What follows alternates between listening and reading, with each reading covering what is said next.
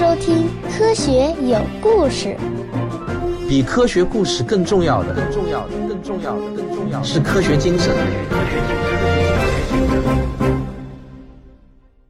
本期节目选自我的免费专辑《科学有故事》中的《汪杰杂谈》。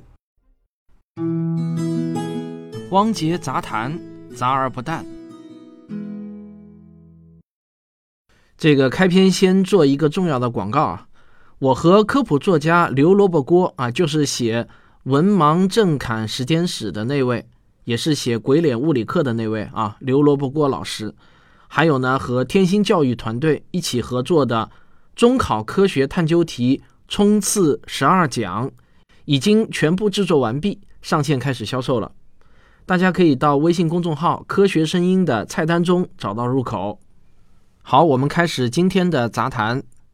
如果你是一个宝妈宝爸的话，我相信你一定听说过“蒙台梭利”这个词，什么标着“蒙台梭利幼儿园”的民营幼儿园，写着“蒙台梭利”字样的早教机构等等。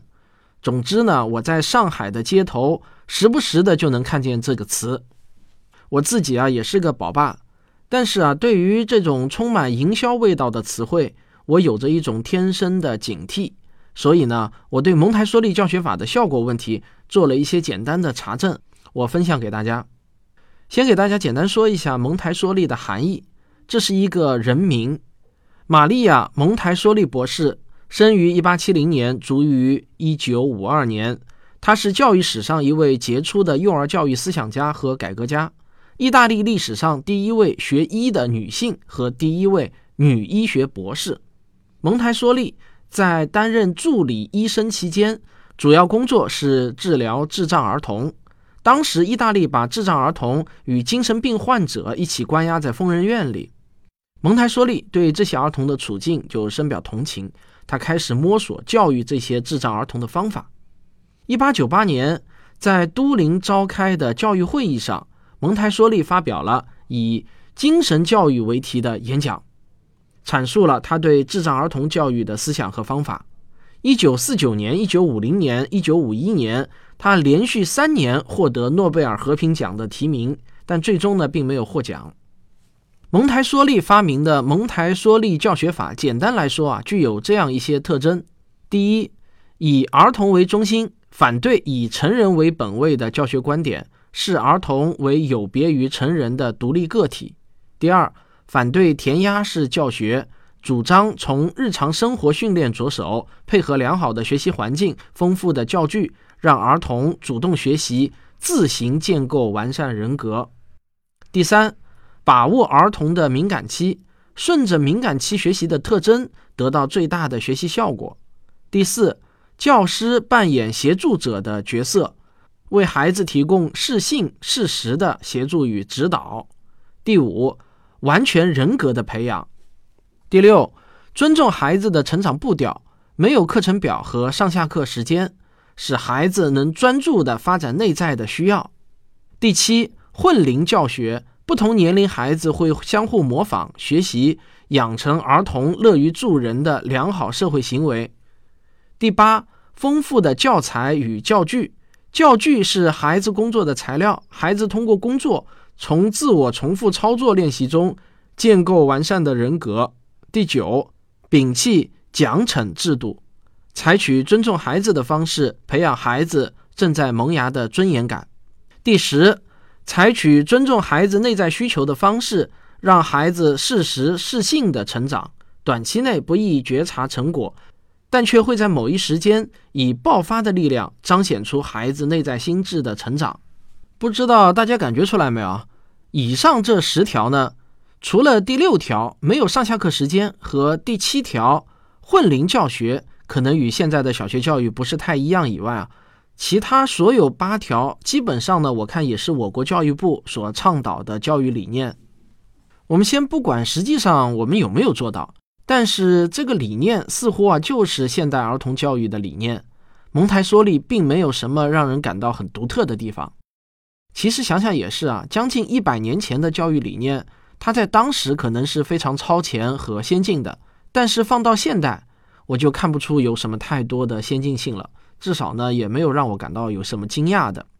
好，那接下去呢是我们本期杂谈的重点：蒙台梭利教学法到底有没有特别好的效果呢？有没有信源比较可靠的研究来说明这一点呢？这个呢当然是有的。我们先来说一项肯定这种教学法的研究成果。二零零六年九月，在《科学》杂志上发表了一篇论文，标题是《评估蒙台梭利教学》。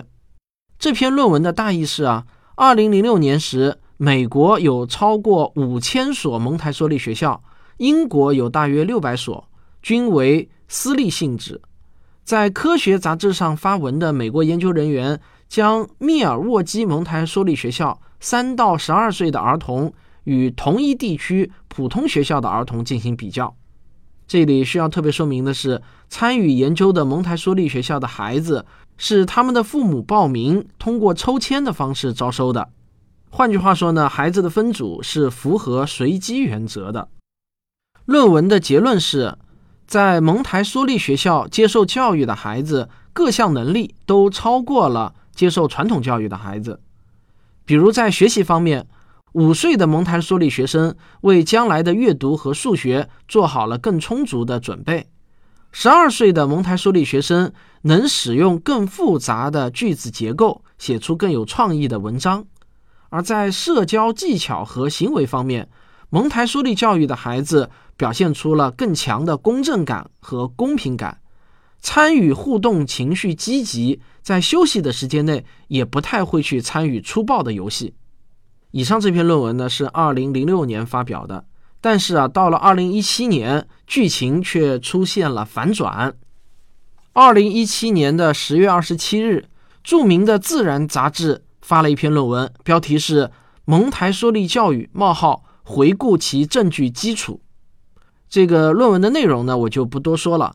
我们把论文的结论我念出来给大家听一下啊，他是这么写的：总之，进行高质量的教育研究存在着许多方法上的挑战，对蒙台梭利方法的研究也是如此。可以说啊，经过审查的文献中出现的最显而易见的挑战是将学生随机分配到蒙台梭利学校和非蒙台梭利学校会遭遇到很多实际上的困难。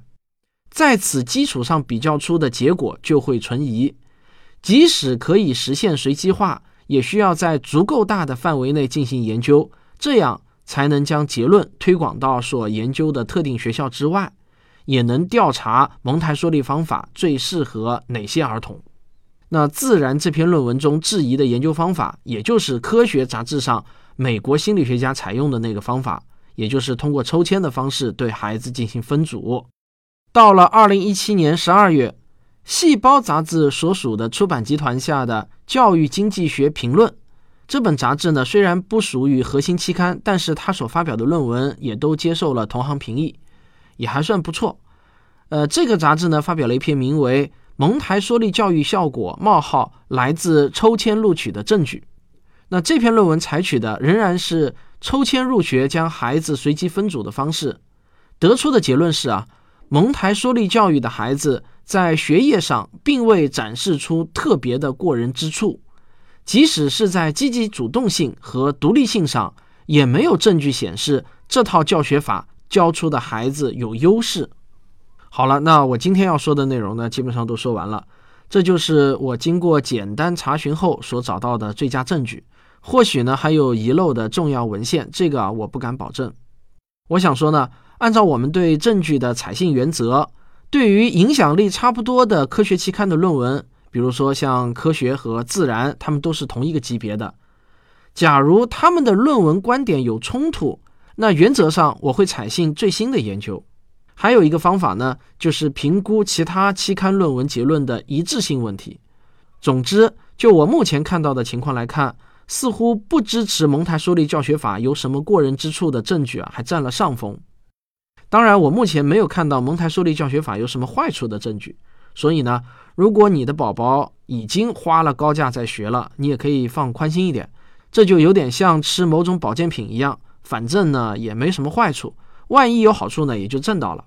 那如果你还在犹豫是否要多花很多钱送孩子去打着蒙台梭利旗号的教育机构，那我的建议呢是你别迷信。